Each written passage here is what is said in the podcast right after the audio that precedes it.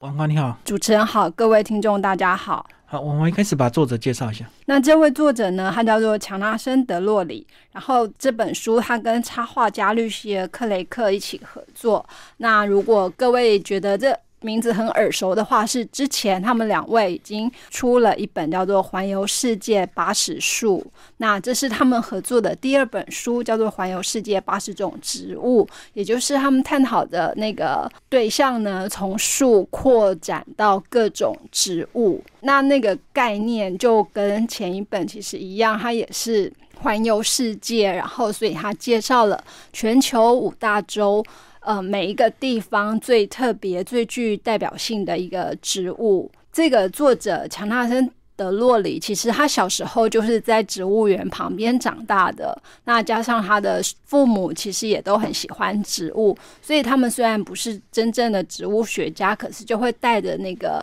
强纳森跟他的弟弟一起在植物园里头认识各式各样的植物，这也就启发了他的兴趣，因此他也就走上了那个专业研究的道路。那后来他也成为英国伦敦最大的植物园，其实也就是搜。罗了最多种植物的一个一个地方，那他就成为那个地方的代表，然后也也参与那个世界环球环境基金会的的运作，所以其实他有很多的机会，就会跟着植物学家、历史学家或者是考古学家到世界各地去。呃，探勘植物与当地的关系，那这也是他在这本书里头写了非常丰富的人与植物的故事。那除了从植物出发之外，我们还可以看到很多的文化历史。那当然，他也以那个科学家的角度来看，诶，人跟植物的关系到底对于这个生态产生了什么样子的影响？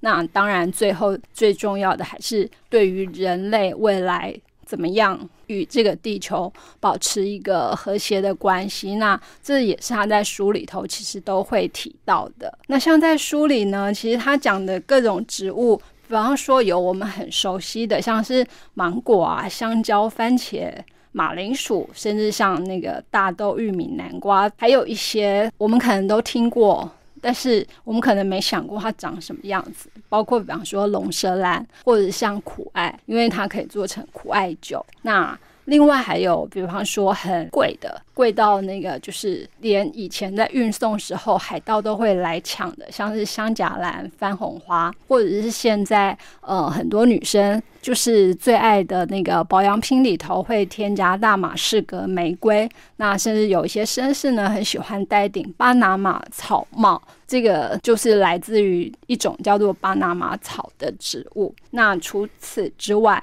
这本书里头也介绍一些比较奇特的，比方说像那个千岁兰，然后比方说像呃有一种名字叫做爱谎言与流血，就是你看它的名字，你可能甚至不知道它到底是什么东西。那当然就是也有我们比较熟悉的，比方说像虎寄生。那在这些植物里头，比方说我们来讲芒果好了，台湾夏天刚过，各式各样的芒果，就是我们都知道，哎。真的是香甜多汁好吃，可是我们可能没有看过芒果树，而且其实现在全世界呃芒果出口占最大宗的其实是印度。那芒果树呢，其实它可以长到三十公尺高，然后它的树皮很厚，会剥落。那它的那个叶片如果压碎的时候呢，它会。散发出那种防御性的化学物质，闻起来其实有点像樟脑的味道。所以，像在印度的传统呢，他会将那个芒果叶穿线，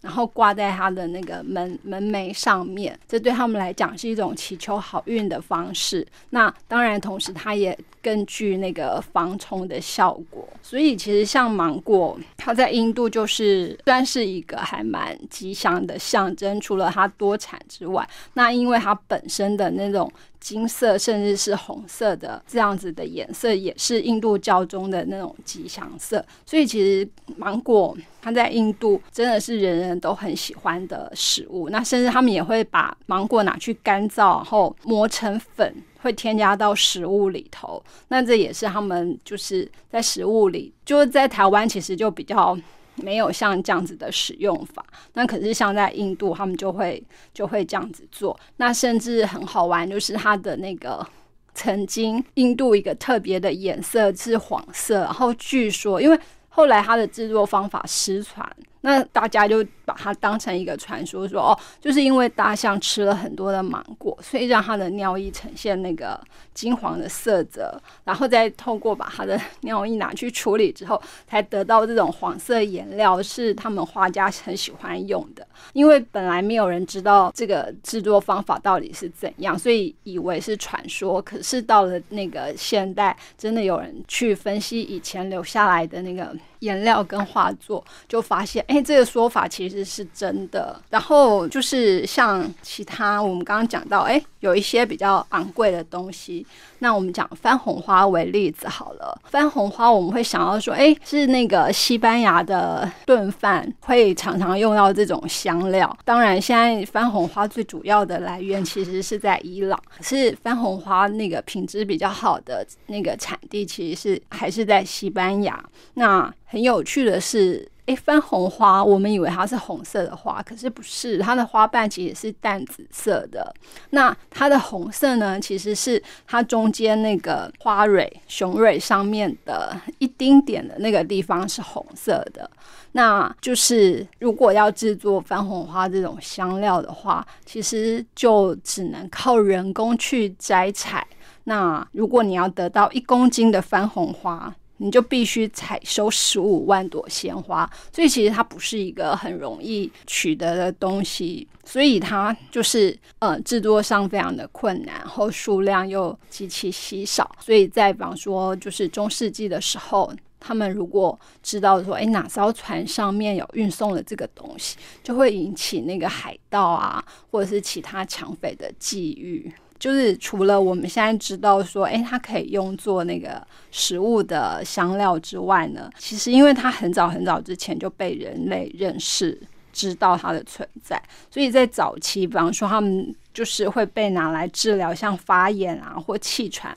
或者是白内障，甚至它还有那个刺激流产的作用。然后爱用者，比方说像亚历山大大帝，他觉得诶，番红花可以帮他治疗他在战争中受到的伤。然后另外也有，比方说像那个埃及艳后，那他也会用番红花，因为他觉得就是用番红花泡澡可以那个。让它变得更美、更漂亮，甚至就是具有催情作用等等。所以，其实番红花从古时候一直流传下来，它就不曾消失过。现在也有番红花的手工皂啊？对，有。所以，就是通常如果有加真正的番红花的话，它的价格就会比一般的对还要贵上许多。然后其他像比方说苦艾酒好了，苦艾酒其实很漂亮，因为它是像翡翠的那种绿色的液体。可是其实它一开始大家是把它当成是药用的草药，而且它不是很难取得的东西，甚至就是一般路边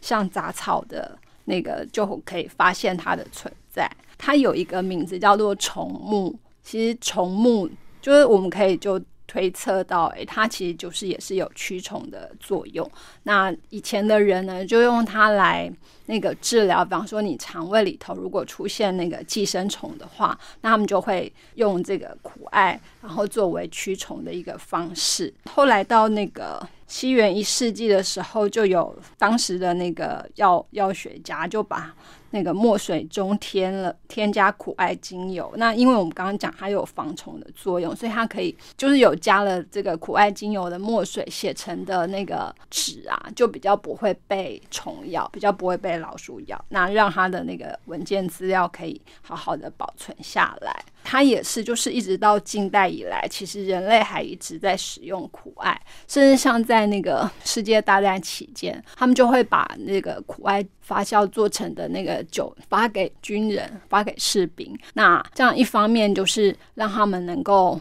比方说感冒时候当成感冒药，在他们那个战地上，因为饮水取得不易，所以为了要避免他们受那个寄生虫所苦，所以也把这个苦艾酒当成那个药草，让就是让他们会随身携带。那这就也养成了他们从战场上回家的时候，反而会还蛮想念那个苦艾酒的味道。因此后来就即使没有战争，但是大家就仍然继续就喝着那个苦艾酒。那苦艾酒的制作方式越来越精致，所以那个整个苦艾的那个绿色，其实就让它整个看起来很像那个红宝石。那除了像这些制酒啊，或者是那个拿来食用之外，那比方说像夏威夷那边就有一个很奇特的植物，叫做那个。嗯，竹果树。那顾名思义，就是它的果实其实是因为富含油脂，所以可以就是做成灯。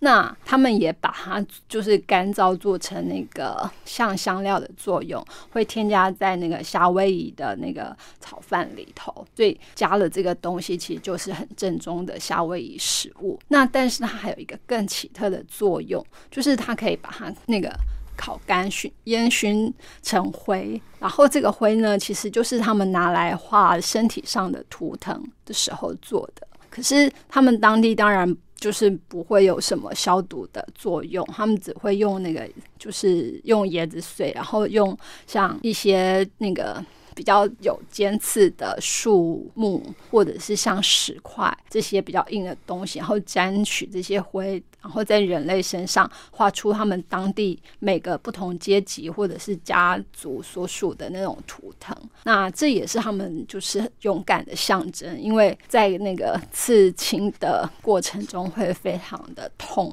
当然也不可能用止痛药，而且一个图案可能就需要花上一个月，甚至有的长达一。年，所以你能够忍受那样子的痛楚的话，那就证明你真的是一个非常英勇的人。像这样子的这个，就是各式各样的植物。然后在不同的地点，因为不同的人而交集，产生了很多不同的故事。这些故事就看起来其实非常的有趣。好，那最后呢，还有其中一篇提到海洋的浮游生物，这边特别帮我们介绍一下。嗯，好，那海洋浮游生物就是其实我们讲它是生物，大家可能会觉得很疑惑，为什么它会把它放在这个植物的相关主题里头讲呢？可是其实就是对植物来讲，它最重要的一个功能是它会行光。和作用，那浮游生物其实它也可以做到这一点，因此就是他在最后一章讲到。哎，我们在陆地上看到了很多很多很多的树，那其实，在海里，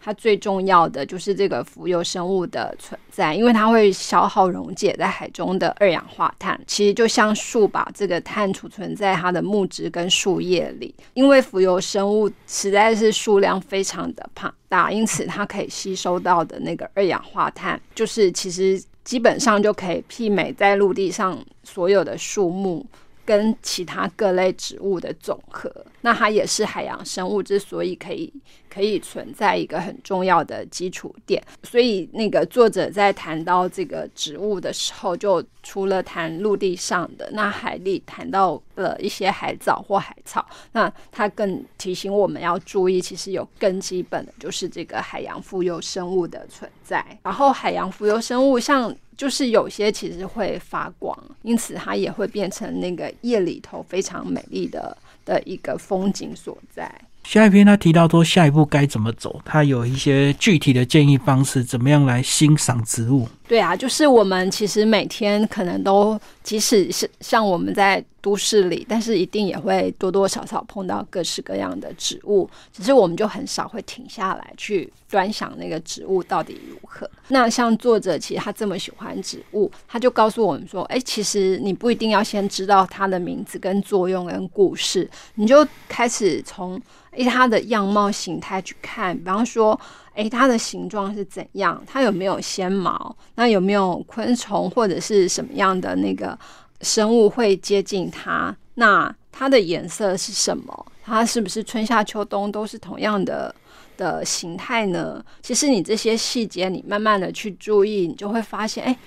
都很有趣，那像有些树木的树叶可能是对生的，是有些可能是互生的，是交错的生长的。每一棵植物其实都有它很独特的地方，而且就是所谓造物者的神奇吧。看到它们这些形状，不管是叶片的排列，或者是树树枝、树干的发展方向，其实看久了，你就会知道说，哎，它其实是有一个规律出现的。那除了就是周遭可以。碰到的树木之外呢，如果你有认真一点，其实你就可以从植物园开始着手。那台北也有那个植物园，那里头的那个植物的呃种类其实是也非常的多样，而且还有一些甚至是从比方说也是历经了之前大战，那它的树干上甚至都还保留了当时的那个弹孔。那透过这些方式，其实你就可以慢慢的认识更多的植物。那当然就是这本书所谈的故事，跟这个插画家所画的图片，也是帮助我们认识植物的一个很好的方式。虽然他提到的有些地方我们可能很难很难抵达，可是从这个书，从这个画，其实我们就可以神游那个地方，然后看到那个。植物很神奇的那个生长故事跟生长的样貌，那你不用从头读到尾，其实就很适合你放在床头边，想到的时候拿起来翻一下。那这些鲜艳美丽的颜色，其实也可以让你的眼睛放松舒适。好，谢谢王华为大家介绍《环游世界八十种植物》，天培文化出版，谢谢。好，谢谢。